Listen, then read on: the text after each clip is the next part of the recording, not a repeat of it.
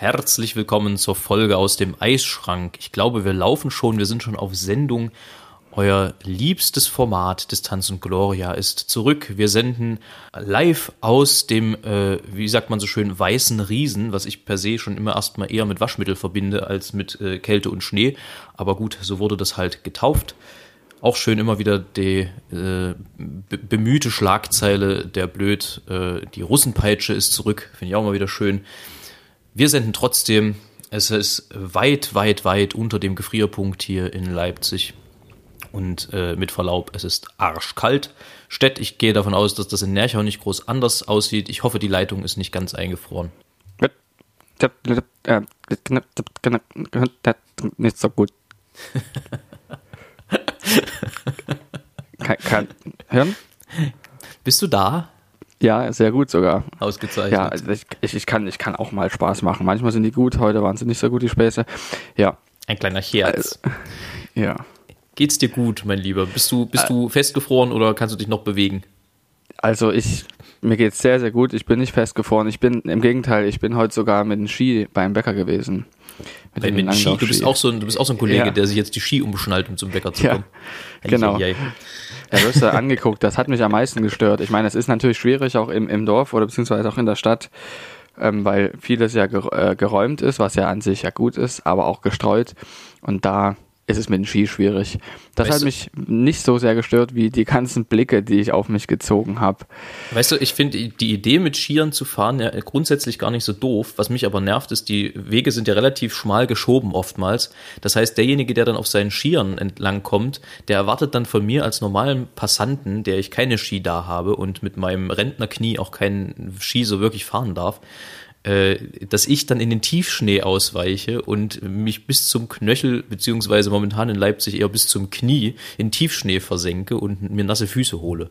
Das ist das, was mich daran stört. Ansonsten finde ich, da ist nichts gegen einzuwenden, auf Skiern zum Einkaufen zu fahren. Ich bin tatsächlich derjenige, der dann in den Schnee stafft mit meinen Ski, weil ich ja auch Schuhe habe, die das aushalten können. Das ist artig. Ja, sehr artig. Sehr artig. Fand ich auch, weil ich nämlich dann in dem tiefen Schnee mir auf dem Hinweg eine Loipe gemacht habe und auf dem Rückweg konnte ich die nutzen. Das war hervorragend. Herrlich. Aber sag mal, wenn wir jetzt einmal dabei sind, also mal davon abgesehen, dass wir ja wirklich sibirische Verhältnisse haben im Moment. Also das ist äh, selten so erlebt bisher in Leipzig. Ich glaube, so oft hatten wir das noch nicht. Ich kann mich aber erinnern, um damit gleich mal einzusteigen, dass wir bei dem Dreh für den Thomaner-Film, bei dem Thomaner-Chor-Film, wo du ja auch einer der Hauptprotagonisten warst am Ende, nicht wahr? Stett ist nämlich Naja, Filmstar, für die, die das noch nicht wussten. Nebenprotagonist. ich war zufällig in derselben Stube wie der Hauptprotagonist. Na komm, du bist aber der Sidekick gewesen sozusagen. Also du wärst, Naja, wegen mir wärst, ist mein, Entschuldigung. Ja. Du wärst der Robin zum Batman gewesen, sozusagen. also mein, meinetwegen ist der Film ja auch so beliebt. Deshalb eigentlich. Eigentlich nur deiner fantastischen Augen wegen. Genau.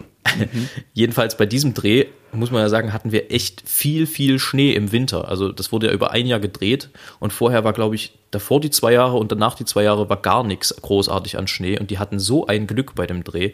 Und ich erinnere mich, dass wir äh, nach der, äh, am 24., als auch gedreht wurde, wir nach der äh, Motette, beziehungsweise nach der Vesper, ist das ja, glaube ich, am Nachmittag, gab es eine, eine viehische Schneeballschlacht zum Teil unter manchen Stuben, beziehungsweise dann abends, wenn dann die Stuben nochmal durch die Straßen gehen und äh, für die Leute singen dann in den Straßen, das ist immer so ein bisschen dieses Sternsinger-Modell, was dann äh, von den Thomanern in den Straßen Leipzigs äh, vollzogen wird.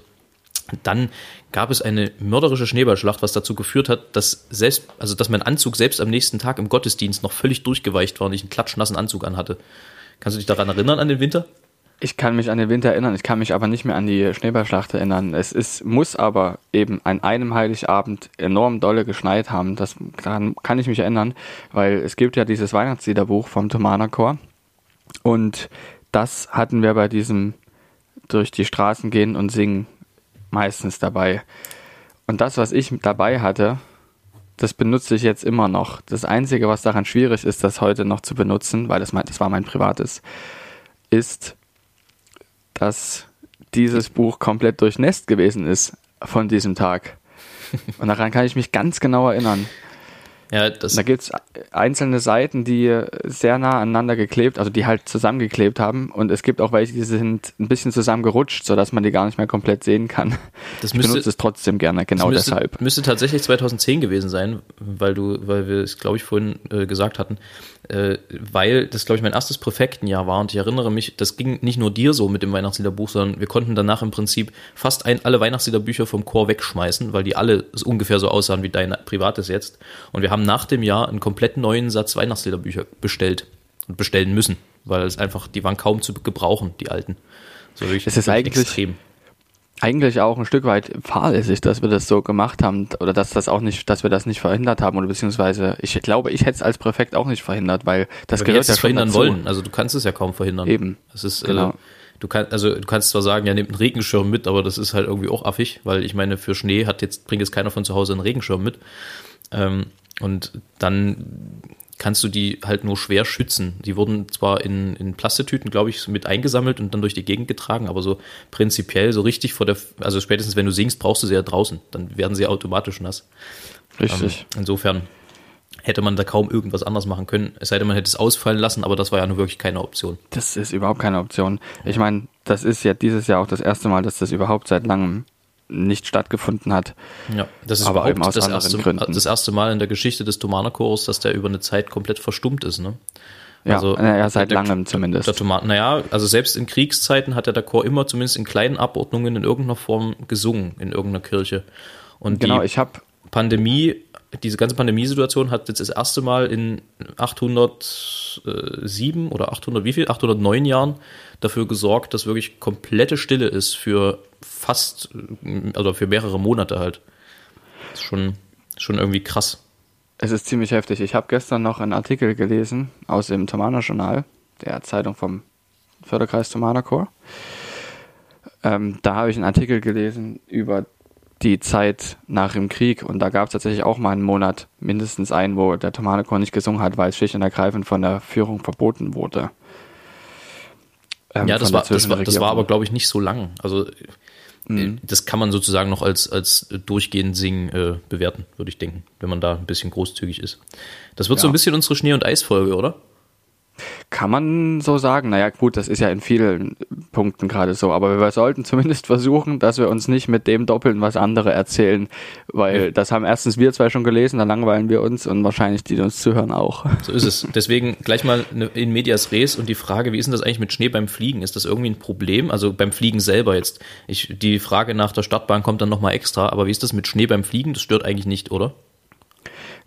Eigentlich nicht, weil meistens fliegen wir über den Wolken, wo kein Schnee ist. Das ergibt Sinn, ja. ja. Aber so bei Start und, und Landung, also äh, auf dem Weg nach oben eigentlich auch nicht, oder? Das ist dann problematisch, wenn das sehr starker Schneefall ist, weil Warum? man da nichts sieht, erstens. Ah, ja. Und da werden die Sichtminima ganz schnell unterschritten. Und zweitens ist es auch so, dass dieser Schnee auch auf den Tragflächen liegen bleiben kann und dann ähm, hast du eine enorme, also eine wirklich enorme Auftriebseinbuße. Werden die nicht auch warm beim Start durch die, durch die äh, Triebwerke? Also schmilzt das nicht weg einfach? Nee, nee, nee. Also die Tragflächen sind ja unwahrscheinlich groß und vor allem sind da auch riesige Mengen an Sprit drin. Und wenn es draußen kalt ist, ist dieser Sprit, also das Kerosin, auch unter Null. Und das wird so schnell nicht warm. Verstehe. Und da wird das quasi von innen noch gekühlt. Und wie ist es mit, mit, mit Schnee und Eis auf der Startbahn? Also ich meine, dass man Flugzeug enteist wird und so, das hört man ja ab und zu, aber wie, wie läuft das dann konkret? Weißt du das? Ähm, ja, das habe ich tatsächlich mal gehört. ähm, und zwar ist es so, dass äh, auf der Startbahn selbst, wenn dort Schnee liegt, wird nicht gestartet. Also die wird in der Regel freigeräumt, zumindest bis zu einem gewissen Grad, was natürlich erstmal den Flugbetrieb lahmlegt. Und deshalb ist auch bei, bei solchem Wetter, wie wir das jetzt hatten, ähm, für so einen Flughafen das ist ein großes Problem, weil da sehr viele Flüge ausfallen, weil du dann mit der Kapazität, die du da hast, gar nicht mehr hinterherkommst. Und da ist es eben so, dass es freigeräumt werden muss, weil, genauso wie beim Autofahren, die Flugzeuge rutschen können. Und das ist gerade beim Landen ein großes Problem, weil du dann nicht abbremsen kannst, zumindest nicht so gut.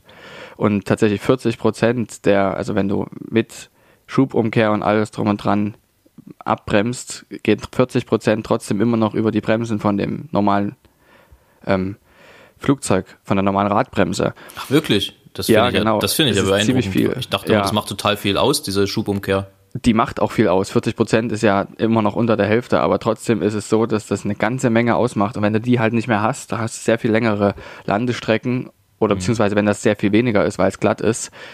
Ähm, ja, genau. Und außerdem kann es auch sein, dass es eben Eisklumpen mit dir ins Triebwerk schleudert oder sowas. Und das ist natürlich problematisch. Ähm, Verstehe. Heißt das eigentlich Schubumkehr oder Umkehrschub? das kann man sagen, wie man will. Manche sagen Umkehrschub und manche sagen Schubumkehr. Ich finde immer, Umkehrschub hat irgendwie sowas, sowas äh, Ja. futuristisch, futuristisches. Das, klingt, ja, ist richtig. das, hat so, das ist so ein bisschen wie Warp-Geschwindigkeit immer. Gen- Genau, ich habe jetzt bei Umkehrschub erstmal an was anderes gedacht. Das ist sowas wie wenn man sich noch mal eine Feier durch den Kopf gehen lässt. Anderes Thema.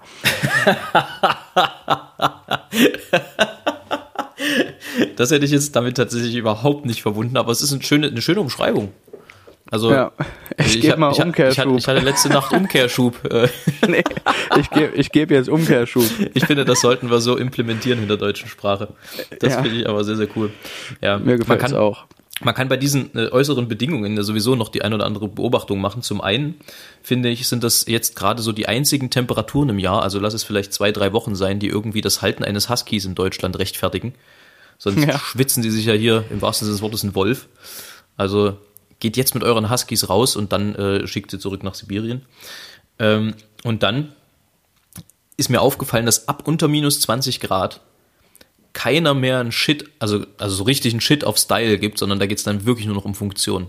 Also die, die Leute laufen halt wirklich rum, so dass es funktioniert und nicht so, dass es primär gut aussieht. Man hat ja manchmal so das Gefühl, so bis, bis minus, so ungefähr minus 10 Grad laufen äh, vor allem so, so halbstarke Kids dann noch in Jogginghose und mit, mit äh, so halbhohen Socken und Sneakers durch die Gegend. Aber bei den Witterungstemperaturen, äh, beziehungsweise bei den Witterungsbedingungen, äh, hast du das Gefühl, es geht wirklich nur noch um, um Funktionalität.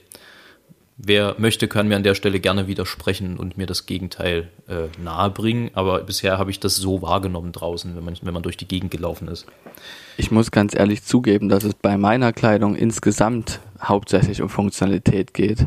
Ich versuche Seitdem beides zu verbinden.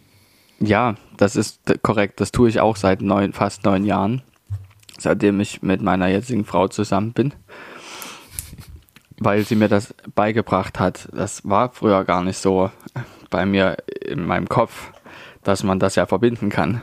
Das heißt, Für mich gab es den, gab's den Anzug und Alltagskleidung. das heißt, später wird es bei Stett so sein. Stett hat Style und das Geld. Das ist ganz klar. Hoffen wir's. Mal sehen. Auch schön, hast du diesen Trend mitbekommen mit den, mit den sexy Schneemännern? Oder? Ja, äh, das habe ich gesehen. So nach oder- dem Motto, du hast doch was machen lassen. ja, genau. Nicht von mir der Witz. Von Ralf Rute. Ähm, nee, aber die, ge- genau, also diese, diese, ja, diese äh, Falus, Falli, diese äh, sehr exhibitionistisch veranlagten Schneefrauen, die Nee. zum Teil dann in der Pampa rumstehen. Das Ähm, habe ich noch nicht gesehen. Nee, hast du nicht? Da, Nee. da, da toben sich, da toben sich gerade viele sehr aus. Auch sehr. Finde ich auch, Stett uns fehlt in den Folgentiteln nur so ein bisschen Sex. Wir müssen, wir müssen da ein bisschen, weißt du, Sex sells. Wir brauchen da ein bisschen, bisschen was. Was hältst du, was hältst du vom, vom, vom, weil ich gerade drüber nachdenke, man muss ja heutzutage ein bisschen an alle denken. Man kann ja nicht, nicht mehr nur Schneemann sagen. Es gibt ja auch Schneefrauen.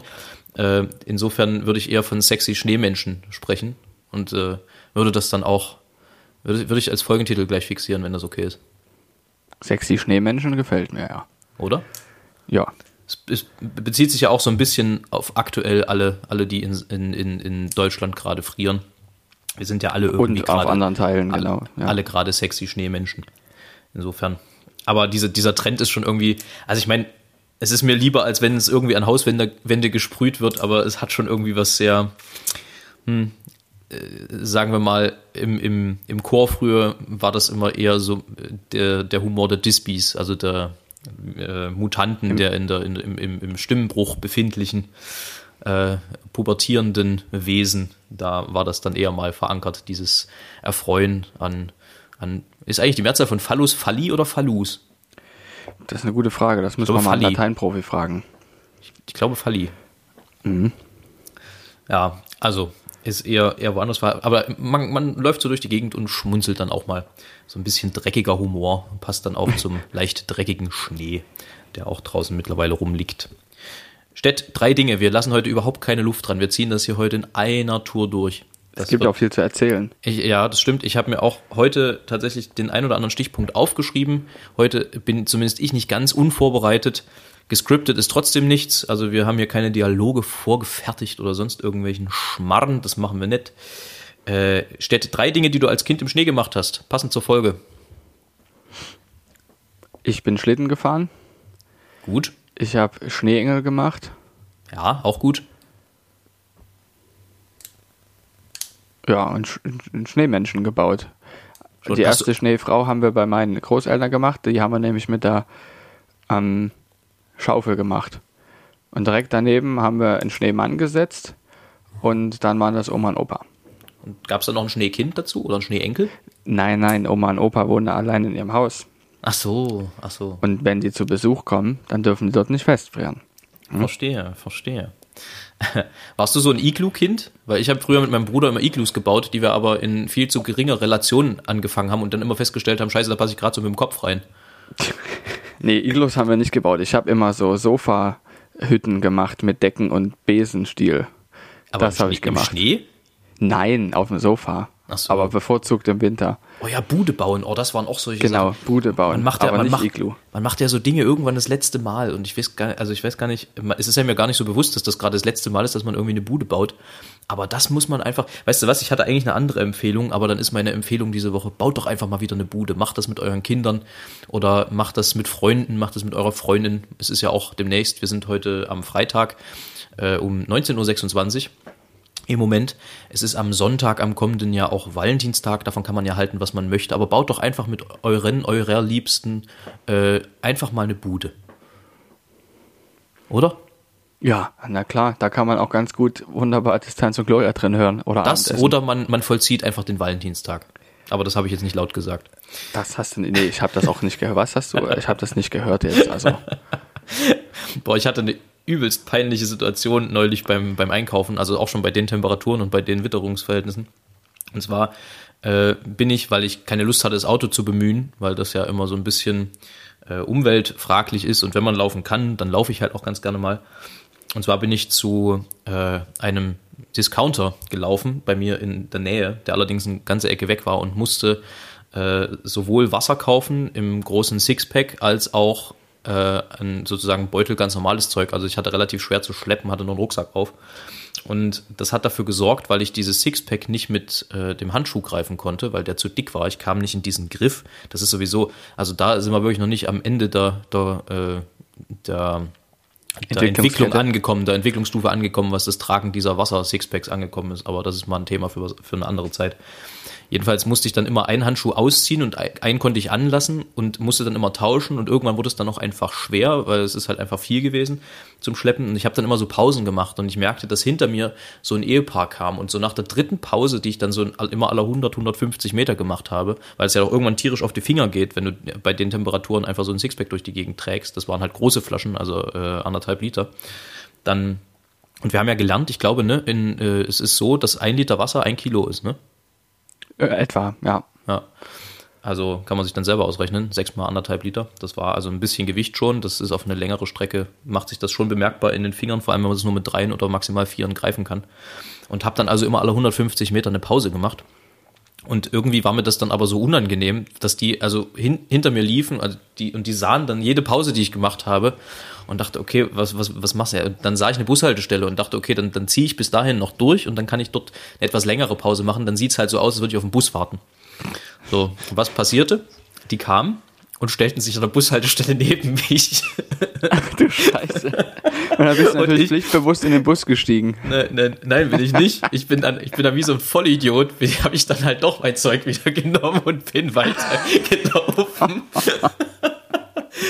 Und Ja, das, das, das, was mich am meisten, also was mich am meisten, ähm, äh, wie sagt man, peinlich berührt hat, war eigentlich der Kommentar von dem, von dem, also es war ein älteres Ehepaar, äh, war von dem Mann, weil der einfach nur so ein, so ein, ich glaube, es war schon Mitleid, aber einfach nur so ein Ach Gottchen rausgebracht hat und das Ach war Gott, so nee. unfassbar unangenehm. so einfach nur. Ich, ich habe mal ein ähnliches Erlebnis gehabt. Ich habe mal ein ähnliches Erlebnis gehabt und zwar ähm, auch beim Discounter was geholt, nämlich Bier. Und das musste ich anderthalb Kilometer die Straße hinauf tragen, eine Kiste. Und das wird ja dann doch irgendwann schwer. Ja. Und habe ich also diese Kiste getragen und habe auch regelmäßig Pausen gemacht. Und da hatte mich auch äh, eine ältere Dame, die an ihrem Fenster dort Wache gehalten hat, beobachtet. Und vor deren Garten habe ich eben auch noch eine Pause gemacht. Und dann guckt die mich erst eine Weile an und sagt dann, ne, nehmen Sie erst mal einen Hieb, danach wird's leichter. das fand ich einfach sowas von couragiert. Das Ich fand ich klasse. Ich finde aber generell, also ich mag ja grundsätzlich auch so den, den, den Wiener Schmäh. Und äh, wir waren mit Amakord mal zu einem Konzert in, in, in, in Wien. Und ich wollte mir dort, ich glaube, das Konzerthaus oder die Staatsoper, irgendwas wollte ich mir dort angucken, irgend sowas. Und äh, da war so eine Karte, aus der bin ich aber nicht so richtig schlau geworden. Und bin dann zu einer älteren Dame und habe gefragt, Entschuldigung, können Sie mir vielleicht sagen, wo hier die, die Staatsoper ist? Ich, ich finde sie irgendwie nicht. Dann sagt die, ja, Martha, schauen Sie halt bitte mal auf die Karten, bitteschön. Ich bin doch hier nicht der Reiseführer. Also ohne, dass ich jetzt besonders gut österreichisch nachmachen könnte, aber das war so, die, das war so entwaffnend. Also ich konnte dir das überhaupt nicht übel nehmen, obwohl sie mich ja gerade weggeschickt hat.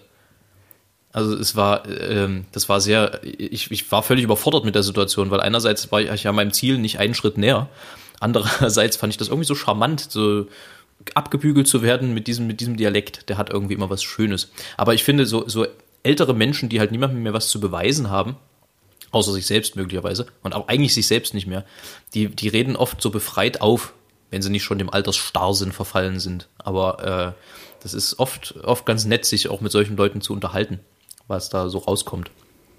Ja, die haben ja auch was zu erzählen, haben sehr viel mehr erlebt bis jetzt als wir. Ja.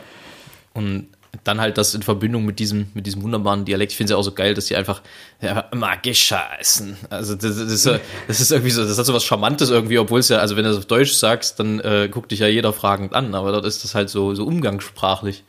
Das ist äh, irgendwie schön. Ich mag das. Ich auch. Was ich, ist ähm, Ja? wollte, wollte dir noch was erzählen wegen dem Schnee. Erzähle. Wegen des Schnees. Ja, wegen dem des Schnees. Ähm, genau, ich wurde nämlich heute an einen unserer Lehrinhalte aus der Luftfahrtmeteorologie erinnert, weil ich einen Beitrag gesehen habe, wo erklärt wurde, warum es eigentlich gerade so kalt ist. Mal ums Thema zu wechseln, nochmal, um nochmal zu dem, zu der aktuellen Wettersituation zurückzukommen. Mhm. Ähm, wusstest du, dass die Luft auf unserem Planeten eigentlich, dass das Massen sind, dass das verschiedene Luftmassen sind, die sich unterschiedlich bewegen? Wusstest du das? ja, na, gehört hat man das irgendwie schon mal. Das ist so Und die sich Luft, aber auch ganz schön- sind, die sich gegeneinander bewegen und so. Genau, die sich auch grundsätzlich in ihren Eigenschaften unterscheiden, meistens eben in, in Feuchte, Druck und Temperatur. Und damit zu, zu tun hat nämlich auch, warum es bei uns gerade so kalt ist. Na, wir wissen ja, Arktis ist kalt, ne? Nordpol und so, da ist kalte Luft, arktische Luft nennt man die. Und direkt danach, also von, von Norden nach Süden gesehen, kommt die sogenannte polare Luft. Ja, die ist so eigentlich das, was unser Wetter so maßgeblich bestimmt Ja. die polare Luft. Und die beiden werden voneinander getrennt, und zwar vom sogenannten arktischen Front Jetstream, ne, hat man auch schon mal gehört. Die werden von diesem getrennt und dieser Jetstream, dieser Arctic, Arctic Front Jet nennt man ihn auch, der ist aktuell relativ schwach und man vermutet, das hat damit zu tun, dass ähm, weniger Eis an, den, an der Polkappe ist im Norden. Sprich mit der Klimaerwärmung. Wahrscheinlich, genau. Also ja, genau. Aha. Man hat vermutet, dass es damit zusammenhängt und deshalb dieser Jet nicht mehr so stark ist und deshalb ähm, auch die kalte Luft weiter in den Süden kann. Aber ist Man das nicht so, vermutet, dass es damit zusammenhängt, ja. können, können nicht Flugzeuge irgendwie auf diesem Jetstream fliegen und damit übelst Treibstoff sparen? War das nicht so? Genau, ja, das ist so. Deshalb ist es ja auch so, wenn man beispielsweise von West nach Ost, von Amerika nach Europa fliegt, ist man sehr viel schneller unterwegs als rückzu. Ich dachte, das hat was, hinzu, ich dachte, das hat was ja. mit der Erdrotation äh, zu tun, ob man der Erde entgegen, also der Rotation entgegen oder von der Rotation wegfliegt. Indirekt ja, weil nämlich der äh, Jetstream dadurch entsteht. Unter anderem. Unter anderem dadurch. Also nicht nur, aber auch dadurch. Ähm, eigentlich entsteht dadurch die unterschiedlichen Temperaturen, die die Luftmassen haben. Aber auch das hat unterschiedliche Gründe. Naja, es ist jedenfalls so, dass die Atmosphäre, das vergisst man immer mal, die gleiche Umlaufgeschwindigkeit wie unsere Erde hat. Die dreht sich mit. Deshalb hat es damit nichts zu tun. Verstehe. Ja. Es ist doch immer wieder, immer wieder schön, äh, auch ein bisschen Inhalt im Podcast zu haben. ja, und außerdem finde ich es auch, ich meine, du bist ja auch jemand, der sich dafür interessiert. Ja, durchaus. Deshalb erzähle ich dir das auch gerne. Und außerdem möchte ich auch ein bisschen mit meinem Wissen flexen, ja. Ansonsten brauche ich nicht an die Öffentlichkeit gehen. Stett der Wetterfrosch. wenn, wenn alle Stricke reißen, gehst du einfach zum Fernsehen, dann machst du, beerbst du, hier, wie ist der Peter Klöppel? Äh, an der Wetterkarte. War der nicht bei RTL immer? Der, der Wettermann? Ach, das weiß ich nicht. Äh, keine Ahnung. Also ich mag zumindest den aus dem ersten ganz gern weil der ist sehr gut das immer erklärt, auch für Leute wie mich, die sich damit schon, die sich dafür schon interessieren, mhm. wie das Wetter funktioniert und auch was passiert und warum Dinge so passieren, wie sie passieren. Ähm, das interessiert mich enorm, weshalb das auch wirklich mein Lieblingsfach in der Pilotenschulung gewesen ist, in der Theorie. Ich finde das wirklich, und ich finde das, ich finde das, finde das irgendwie auch so witzig, dass wir diese, diese Funktion, also ich glaube, früher war es ja wirklich so, dass, oder Frösche können ja wirklich irgendwie Hochdruck- und Tiefdruckgebiete erspüren und deswegen mhm. sind die an der Leiter irgendwie, gehen die hoch und runter. Also deswegen kommt das ja mit dem Wetterfrosch, glaube ich. Aber dass wir so, das okay. einfach so eins zu eins übernommen haben auf die, auf die Typen, die dann einfach in den Nachrichten sagen, wie es Wetter wird, finde ich irgendwie, irgendwie auch witzig. Ja, finde ich auch. Und es ist auch so, ich glaube, das ist was, womit ich, wo ich mich gerne noch mehr ähm, vertiefen würde auch mal, weil das ist wirklich sehr interessant, auch für andere ähm, Berufszweige, zum Beispiel Landwirtschaft, ist das natürlich enorm wichtig, einschätzen zu können, wie intensiv das Wetter werden wird und was auch nachzuvollziehen, auch, was gesagt wird. Ja. Was ich auch krass finde, ist, wenn die das im Fernsehen so zeigen, die stehen ja vom Greenscreen zum Großteil. Ne? Die, die wissen ja, also die haben keine wirkliche Karte hinter sich, sondern die sehen sich selber nur, glaube ich, im, im Monitor vor sich und müssen dann da auf äh, im Prinzip spiegelverkehrt, glaube ich, irgendwie die zeigen, wie hoch dann, wie hoch dann eben Leipzig liegt oder äh, wie, wo die Temperaturen gerade besonders warm sind. Ist das übrigens so, also ich hatte das, das war angesagt, glaube ich, aber ich weiß nicht, ob es wirklich so ist. Ist das wirklich so, dass im Süden momentan bis 20 Grad plus angesagt sind? Das wäre mir neu, ehrlich gesagt. Das habe ich nicht gesehen. Aber das, äh, ich habe hauptsächlich unseren Wetterbericht verfolgt, nicht so in ganz Deutschland. Warte, ich schaue ich schau das gleich mal nach. Äh, ja, soll, also soll ich ja, derweil irgendwelche Anekdoten erzählen oder ja, so? erzähl mal, erzähl mal eine Anekdote. Ich gucke das mal nach, weil das, das ist echt, äh, das wäre krass. Mir fallen aber keine ein. Was soll ich denn jetzt machen? naja, sag mal mal so. Also München ist auf jeden Fall deutlich wärmer als hier. Also in München. Was haben wir so, denn da? Hat so zwischen 0 und 10 Grad gerade. Das ist seltsam. Tatsächlich, also dann hängt das tatsächlich damit zusammen, dass wir weiter im Norden sind, wegen der Sache, die ich vorher gesagt hatte. Ja. ja. Ist schon interessant, wie, dass man eben beim Wetter, dass es da überhaupt nicht um Grenzen geht, und zwar null, dass dem Wetter einfach völlig schnurzpiep egal ist, welches Land unter ihm ist. Es ist ja auch, ich finde das total äh, witzig. Ein Geolehrer von uns äh, früher an der Thomasschule hat ja immer gesagt, äh, äh, wie war das? Wetter Wetter kannst du irgendwie nur auf drei, vier Tage genau voraussagen. Alles andere ist Klima oder so. Das ist einfach bisschen mehr. Also Wetter, man sagt, Klima ist eigentlich, was du innerhalb der letzten 30 Jahre gemittelt. Ah ja, richtig, kannst. genau sowas. Das ist Klima. Aber das ist schon, schon witzig. Also insofern kann man halt vom Wetter auch keine Rückschlüsse leiten, ob es eine Klimaerwärmung gibt oder nicht. Weil manche sagen, ja, Überhaupt minus, nicht, minus 20 Grad, was, was soll das? Also ich denke, es ist globale Erwärmung. Das eine hat halt mit dem anderen relativ wenig zu tun. Nur insofern hat es damit was zu tun, dass es extremer wird. Und dass es deshalb ja. auch mal so kalt sein kann wie jetzt. Das stimmt. Ich habe übrigens äh, bei, bei selbigem Ausflug, also diesem peinlichen Einkaufsausflug, habe ich äh, noch ein, ein Lifehack gesehen, den man allerdings nur vollziehen kann, wenn man einen Schlitten und zwei Hunde hat. Ich habe Gut. für alle anderen ist das jetzt eher Special Interest. Ich habe nämlich eine Dame gesehen, die ihren Bierkasten mit Schlitten und Hunden transportiert hat, was ich äußerst kreativ fand. Aber wie gesagt, einfach großartig. Kann, kann nicht jeder, kann nicht jeder umsetzen, aber fand ich sehr lustig. Wir sind, halt, ähm, ja. Nee, das hatte halt wirklich irgendwie so was, was aus dem Film. Irgendwie schon, ja. Wir sind ähm, jetzt übrigens aktuell in der Woche sind die Paketlieferdienste die meisten auch zu zweit im Auto unterwegs. Das ist auch sehr, sehr selten.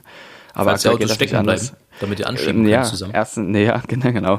Nein, damit wir schneller sind, weil wir in viele Straßen gar nicht reinkommen, weil ah, wir uns dann festfahren. Das stimmt, das und ist echt da müssen wir viel laufen. Ja, das ist aber und echt. Deshalb, sorry.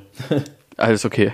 Und deshalb ähm, bleibt auch vieles stehen, gerade aktuell, was aber nicht verloren geht, es bleibt einfach nur stehen, kommt dann später an. Und da habe ich, da haben wir, als wir zu zweit unterwegs waren, auch eine Dame gesehen, die ein Paket auf ihrem Schlitten hatte, wahrscheinlich irgendwo von der Filiale abgeholt. Und dann haben wir uns eigentlich auch gedacht, warum nehmen wir diese Sackkannen hier? Wir hätten einfach drei Schlitten mit haben müssen. Ja. Das wäre hervorragend gewesen. Absolut. Ich habe das auch mittlerweile schon gesehen, dass Leute eben auf Langlaufschienen sich haben von ihren Hunden ziehen lassen. Na, das ist doch. Das ist Ähm, dann sozusagen der Hundeschlitten äh, in 2021. genau. Ja, es, äh, es ist echt eine Ausnahmesituation. Also so extrem habe ich das, glaube ich, wirklich noch nie erlebt. Und ich meine, was ich halt nicht so richtig verstehe, ist, der Winterdienst hat jetzt wirklich übers Jahr nicht so wahnsinnig viel zu tun, ohne mich da jetzt zu weit aus dem Fenster lehnen zu wollen. Aber das ist jedes Jahr aufs Neue. Also man liest ja jedes Jahr aufs Neue die Schlagzeile Winterdienst von plötzlichem Wintereinbruch überrascht und Chaos auf den Straßen. Das, da frage ich mich halt immer, also irgendwie, ähm, irgendwann müssen wir es doch mal haben. Also Ich glaube, das wird zu wenig erklärt, warum das der Fall ja, ist. also Ist das würde ich- mich wirklich Es interessieren. muss ja Gründe haben. Es Da- muss ja Gründe haben, dass das so ist. Wenn es da draußen jemanden gibt, der beim Winterdienst arbeitet, gerne mal Bezug nehmen. Übrigens werden wir auch in Dänemark gehört, habe ich neulich gesehen in unseren, in unseren äh, Statistiken, was ich sehr lustig finde. Gruß, Gruß Ich- an ich alle hab- Dänen. Ich habe oder jemand, den wir kennen, der in Dänemark ist. Ah, vielleicht Mir deswegen. kommt da nämlich einer in Sinn. dennoch, Aber der dennoch, kann ich jetzt nicht verraten. dennoch Gruß an alle Dänen. Ja, auf jeden Fall. Ich kann das leider nicht auf Dänisch sagen. Ja, es ist irgendwas mit einem durchgestrichenen O, glaube ich. Oder mit einem, ja genau, richtig. Ein, wahrscheinlich ja. Ähm, ja, also die Nebenstraßen sind hier wirklich auch komplett dicht. Also die Hauptstraßen gehen tatsächlich, die sind ganz gut geräumt mittlerweile, aber die Nebenstraßen, da gibt's ja dann immer das Argument, sie kriegen den Schnee nicht weg. Also sie können nicht, die, äh, sie würden dann Autos zuschütten und so. Aber dann muss man ja irgendwie anfangen, den abzutransportieren, oder? Also ich meine, das kann jetzt kein Dauerzustand sein, dass die Autos nicht mehr in die Nebenstraßen reinkommen. Es ist ja sehr selten, dass es so enorm ist. Und das haben wir ja auch ganz selten ähm, in den Jahren. Aller, ganz, nur ganz, in ganz wenigen Jahren, sorry, jetzt habe ich es endlich. In ganz wenigen Jahren haben wir das. Und ich denke, dass es sich für solche Städte, die in unseren Breiten und unseren Höhenlagen sind, nicht lohnt, diese spezialisierte Technik anzuschaffen und auch das spezialisierte Personal, damit du das innerhalb von diesen Stunden aus dieser Stadt rausbringen kannst und dann auch irgendwo hin aus dieser Stadt raus, musst du ganz spezielles Gerät haben und das ist wahrscheinlich schweineteuer. Naja, aber ich finde in Anbetracht der Tatsache, dass wir halt doch, ja nur rum. dass wir doch so aller paar Jubeljahre eben mal so einen Winter haben, kann man das ja irgendwo im Keller rumstehen haben und im Zweifelsfall mal rausholen. Muss auch gewartet werden und dann kannst du ja nicht sagen, okay, übermorgen schneit es und jedes Mal das so enorm auffahren. Ich vermute, dass man dann eben damit umgeht, mal eine Woche oder zwei innerhalb von acht Jahren, dass das mal passiert, dass es so enorm ist. Ja. Oder wir sind dann halt einfach alle sexy Schneemenschen. Ich muss ja sagen, Hm? dass ich auch bei so einem Wetter wie jetzt ganz gerne mal auf einer Fläche, wo es okay ist, wo nichts im Weg ist, mal auch das Auto gerne rutschen lasse. Und das, das kann man natürlich nur machen, wenn nicht geräumt ist. Hm, Ich bin, äh, oder ich hatte mal Glück, weil wir, wir kamen mal mit Amakord von einem, von einem Konzert relativ spät nachts wieder und es war auch Schnee und Eis und alles. Und das war, glaube ich, so halb zwei oder halb drei. Da äh, bin ich dann nach Hause gefahren mit dem Auto von, von dem Ort, wo wir immer abfahren. Ähm, und hatte eine Kurve, die ich ein bisschen unterschätzt hatte. Und mein Auto hat ja Heckantrieb. Und da ist mir Oh, oh. schön das Heck ausgebrochen. Ich habe sozusagen eine 360-Grad-Drehung gemacht.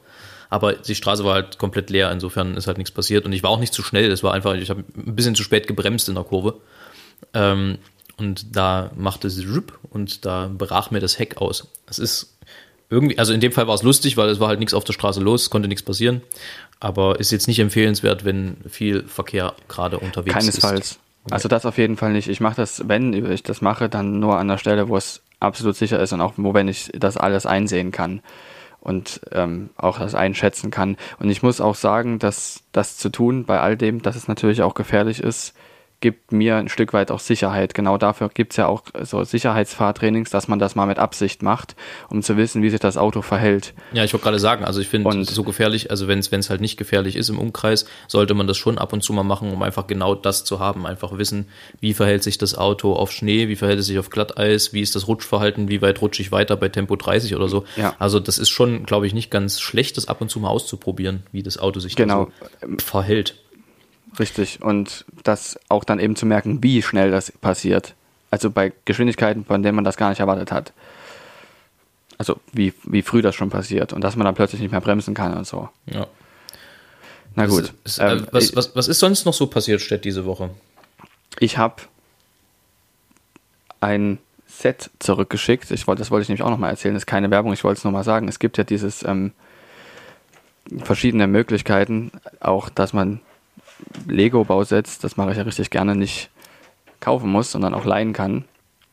Und das habe ich mal gemacht und das hat mir irgendwie sehr, sehr gut gefallen. Und da warte ich jetzt schon ganz gespannt auf mein nächstes Set. Das musst du mal nochmal genauer Das erklären. Das hast du neulich bei mir schon mal angedeutet, aber das interessiert Ja. mich doch nochmal genauer. Du hast Lego geliehen. Ja, genau. Es gibt eine Firma, ich, darf ich die sagen? Kann ich das machen? Ja, klar. Ja, die heißt Baudu, also wie Baudu und dann halt ein U noch hinten dran, Doppel-U am Ende. Sag's nochmal laut, ich hab's nicht, nicht äh, B-A-U, Bau-Du. U. ach so, wirklich wie, wie, wie du Ja. baust, bau du. Alles zusammen, genau. Und dann ein U noch am Ende. Ja. Und die ähm, verleihen Lego-Sets. Und da gibt es so verschiedene Abonnements. Und das habe ich mir zu Weihnachten mal gegönnt. Alleine für mich halt, ne? Weil ich so viele Online-Vorlesungen hatte und habe das dann nebenbei immer gemacht. Und da habe ich jetzt mein letztes Set, also mein vergangenes Set zurückgeschickt. Und das war ein Flugzeug. Und Ja. da war ich schweren Herzens, habe ich das zurückgeschickt. Aber hat man auch Aber die Option, halt die zu geliehen. behalten? Also kannst du die abkaufen, wenn die dir gut gefallen, zum Beispiel? Ja, aber kostet halt trotzdem immer noch Geld. Lego ist halt teuer. Schon, schon klar. Und deshalb habe ich es nicht gemacht. Aber ähm, weil ich auch gespannt bin, was als nächstes kommt. Da gab es jetzt auch gerade Das diese, kann ich nur empfehlen, das ist wirklich schön, das macht wirklich Spaß. gab es jetzt gerade diese, ähm, dieses große, dieser große Aufschrei. Also ich glaube, das war auch wieder so ein Bubble-Problem. Und zwar gibt es einen YouTube-Kanal, den größten deutschen Lego-YouTube-Kanal, äh, heißt, glaube ich, Held der Steine. Und der hat ähm, Stress gekriegt von Lego, weil er eben nicht nur für Lego wirbt und beziehungsweise eben zu Lego ausprobiert und halt sagt, was er gut und schlecht findet, sondern halt auch bei anderen äh, vergleichbaren Steinherstellern und, und Klicksteinherstellern ähm, ja, die ausprobiert und das sa- und das, die hat er fälschlicherweise auch als Lego bezeichnet, aber als Lego darf nur das bezeichnet werden, was wirklich Lego ist. Und da hat Lego ihn abgemahnt, dass er doch bitte diverse Videos zu ändern hat. Finde ich dann, also finde ich irgendwie auch ein bisschen komisch. Weil ich meine, Werbung ist ja Werbung am Ende. Und wenn du, das ist ja ähnlich wie Tempo. Weißt du, Also wenn du, wenn in dem Moment, wo du zu einem Taschentuch Tempo sagst, implementierst du ja Tempo als die Marke für Taschentücher. Und in dem Moment, wo ich Lego halt zu allem sage, was in irgendeiner Form gesteckt wird an, an Stein, äh, dann verletzt sich zwar möglicherweise das Markenrecht, aber ich finde, für die Marke ist doch viel sinnvoller, wenn sie sozusagen das Wortmonopol auf diese äh, Klickstein-Geschichte hat, oder? Wie siehst du das? Eigentlich ja, und es ist, kann aber auch Taktik sein, das genauso zu machen, um das, was wir gerade tun, diesen Namen wieder in aller Munde zu bringen, indem man darüber spricht. Ja, aber das war ja vorher und schon. auch ihn Also, zu pushen quasi. Also das kann alles auch ein bisschen so indirektes Marketing sein. Denkbar. Aber auf jeden Das Fall, denkbar, auf ja. jeden Fall, Lego habe ich früher auch unfassbar gerne gespielt. Im Moment halt nicht Mache ich so, heute noch. Weil ich meine ganze, meine ganzen Lego-Kisten habe ich noch bei meinen Eltern zu Hause, glaube ich, irgendwo. Wahrscheinlich auf dem Dachboden. Aber was ich auch unfassbar gerne mache, ist Puzzeln. Allerdings, und das ist jetzt, äh, da gehe ich, muss ich jetzt ein bisschen ins Detail gehen, als ich hier umgezogen bin in meine neue Wohnung, äh, hatten meine Eltern damals, als ich in Quarantäne saß, da war ja wirklich kaum was da, hatten mir ein Puzzle mitgegeben, äh, was ich prinzipiell sehr cool fand. Habe aber festgestellt, das war so ein 3D-Puzzle. Und Ups. ich bin jemand, in dem Moment, wo ich, um zu puzzeln, eine Bedienungsanleitung in die Hand nehmen muss, mache ich es nicht. Weil, weißt du, verstehst du, worauf ich hinaus will? So Puzzeln hat halt für mich sowas von, ich suche die Teile raus und stecke sie zusammen. Dann will ich da keinen keinen Bauvorgang haben. Du gehörst, glaube ich, zu den Menschen, die, die das brauchen, dass es sehr benutzerfreundlich ist, dass man da nicht erst groß was erklären muss. Generell so, kann das sein? Ja, ich komme mir halt total dumm vor, wenn ich ein Puzzle vor mir habe und dafür aber eine Bedienungsanleitung brauche. Also Verstehe, ich mein, was du weißt meinst, du, bei, ja. bei Lego Technik, das ist ja oft so, so sehr detailliert und da, da hast du dann auch, auch Elektronik irgendwie mit dabei und dann und Hydraulik und das muss halt wirklich alles eins zu eins funktionieren. Aber Lego, äh, aber Puzzle ist ja im Prinzip so, dass du es eigentlich, du machst es auf und du fängst damit an und dann suchst du die Teile, die zusammengehören und gut ist, da hat dann jeder seine eigene Taktik oder Technik, wie er da am besten noch zur Rande kommt. Aber ich will dann halt nicht äh, anfangen müssen, äh, dann, dann das zusammenzustecken und dann brauchst du eben, wie gesagt, die Bedienungsanleitung, weil sonst haut das wieder nicht hin, sonst kannst du, also äh, ich habe festgestellt, ich bin ein sehr konservativer Puzzler. Ein sehr konservativer Puzzler. Aber auch nur beim Puzzeln bist du konservativ, sonst eher nicht so. Auch, naja, das kommt ein bisschen drauf an. Ich würde mich schon grundsätzlich als äh, eher progressiven Typen bezeichnen. Also Ja. mir, ich probiere auch gerne mal neue Dinge aus. Manchmal stellt man dann fest, dass sie nicht gut sind und macht es dann doch wieder anders, aber äh, so grundsätzlich sich auf verschiedene Sachen mal einzulassen und das mal auszuprobieren und wenn es nur einmal ist, finde ich eigentlich ganz reizvoll. Aber das ist was, da habe ich also tatsächlich, das, ich habe die Packung aufgemacht, gesehen, Bedienungsanleitung mit Schrittfolge und dann dachte ich, ne. Also das, da habe ich irgendwie, da, da fehlen mir ein bisschen die Böcke. Dann gib mir lieber ein normales Puzzle mit 10.000 mit 10.000 Teilen und dann habe ich da drei Wochen zu tun und gut ist. Challenge accepted. Also ich mal nochmal darauf zurückzukommen mit dem Progressiven. Ich äh, frage vor allem deshalb, weil ihr ja von den analogen Noten schon vor einer ganzen Weile auf digitale Noten umgestiegen seid mit ja, Amakord. Das stimmt. Das war also hauptsächlich auf deinem Mist gewachsen, nicht wahr? Ja, sagen wir mal, ich habe das ähm, versucht ein bisschen voranzutreiben, weil ich auch zugeben muss, ich bin, was so Noten, und ich meine, man, man muss sich vorstellen, also ich bin ja zu Amakord gekommen, da gab es die Gruppe schon 20 Jahre. Und dementsprechend hatte ich auch eine ganze Menge Noten, die ich zu übernehmen hatte und eine ganze Menge Zettelwirtschaft einfach. Und ich bin, was das angeht, das ist eine meiner Schwächen tatsächlich nicht der allergeordnetste. Und das hat einfach dafür gesorgt, dass ich zum Teil stundenlang Noten zusammensuchen musste, wenn wir irgendwelche Programme gemacht haben, weil halt wir auch nicht, wir singen halt nicht nur feste Programme, sondern manchmal äh, hast du halt auch Noten, die in mehreren Programmen sind oder eben Noten, die eigentlich so gar keinem Programm fest zugeordnet werden können und dementsprechend entstehen dann so verschiedene Stapel an, an Zetteln. Und äh, dementsprechend hatte ich auch eine extreme Zettelwirtschaft, was natürlich per se erstmal mein Problem ist, aber dann kam dazu, dass wir in Taiwan äh, es so hatten, dass drei von uns Grippe hatten Nee, zwei, nicht, nicht drei. Aber zwei von uns hatten Grippe. Und das ist, wenn du zu fünf bist, relativ schwierig. Das hat dafür gesorgt, dass wir im Prinzip jeden Tag ein anderes Programm singen mussten, weil wir immer erst mal gucken mussten, wer kann heute überhaupt singen. Ähm, und dann stand mal der auf der Bühne und dann ging es dem anderen wieder schlecht. Also wir zum Glück hat es dann nicht noch einen umgehauen, weil äh, also dann zu dritt auf der Bühne zu stehen oder zu zweit, das wird dann einfach irgendwann eng zum Singen.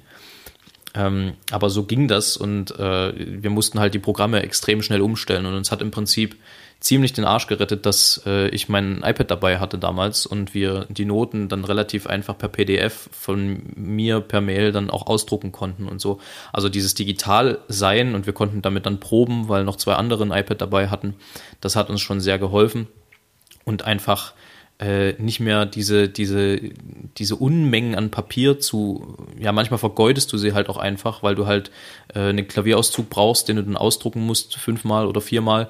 Und äh, dann kriegst du es aber doch irgendwann gebunden und dann hast du es im Prinzip umsonst ausgedruckt. Also manchmal ist, ist Notenarbeit einfach nicht effizient, was jetzt nicht daran liegt, dass wir das nicht irgendwie effizient gestalten wollen oder nicht gestalten können, sondern manchmal ergibt sich es einfach so. Und dementsprechend fand ich, wäre es doch sinnvoll, da irgendwie ein bisschen fortschrittlicher zu sein, weil wir halt auch bei Kollegen gesehen haben, dass das gut funktioniert und die kamen da auch sehr ins Schwärmen. Und äh, ich verstehe, dass äh, der ein oder andere meiner Kollegen da eher analog unterwegs ist, rein äh, grundsätzlich bin ich auch eher Fan von analogen Noten, aber es ist einfach praktikabler. Zumal dazu kommt, wenn wir auf Reisen sind und dann mit sieben Programmen reisen, dann hast du alleine, keine Ahnung, fünf Kilo im Koffer, wo du ja sowieso bloß 20 oder 23 mitführen darfst, hast du alleine für Noten. Und das äh, ist dann auch nicht so sinnvoll. Also es, es gibt mehrere Punkte, die einfach auch dafür sprechen, irgendwie in gewisser Weise mit dem Fortschritt zu gehen und das war irgendwie dran. Nichtsdestotrotz sind wir alle nach wie vor Fans analoger Noten. Aber hauptsächlich singt ihr mit euren Tablet Tablets. Mittlerweile ja, wobei das auch nicht immer ganz problemlos geht. Also wir hatten zum Beispiel äh, letztes Jahr ein Open-Air-Konzert, da war es extrem warm und das hat dafür gesorgt, da wir aus irgendeinem Grund nicht unter einem Son Sonnensegel gestanden haben, hat das dafür gesorgt, dass die iPads überhitzt sind. Das heißt, wir mussten äh, also es war zum Glück noch eine Probe, das war nicht im Konzert, aber wir haben dann festgestellt, okay, also wir müssen uns was einfallen lassen, haben dann die Bühne nochmal so drehen lassen, dass wir einigermaßen Schatten, äh, Schatten hatten und äh, da mussten wir handeln. Und genauso ist das dann halt, also ich meine, man muss sich das so vorstellen, dass wir ja jetzt alle keine Technik-Geeks sind. Also es gibt von uns Leute, die sind ein bisschen mehr am Puls der Zeit, sage ich mal, und andere, die es jetzt halt nicht so nötig haben, immer die neueste Technik zu haben. Ähm, und dementsprechend muss man sich natürlich auch mit so einem neuen Arbeitsmittel erstmal anfreunden. Also da gibt es halt so verschiedene Sachen, auch in dem Programm, was wir benutzen, was sehr gut ist und das hilft uns viel und das ist sehr intuitiv, das ist gut und es hat wahnsinnig viele Funktionen.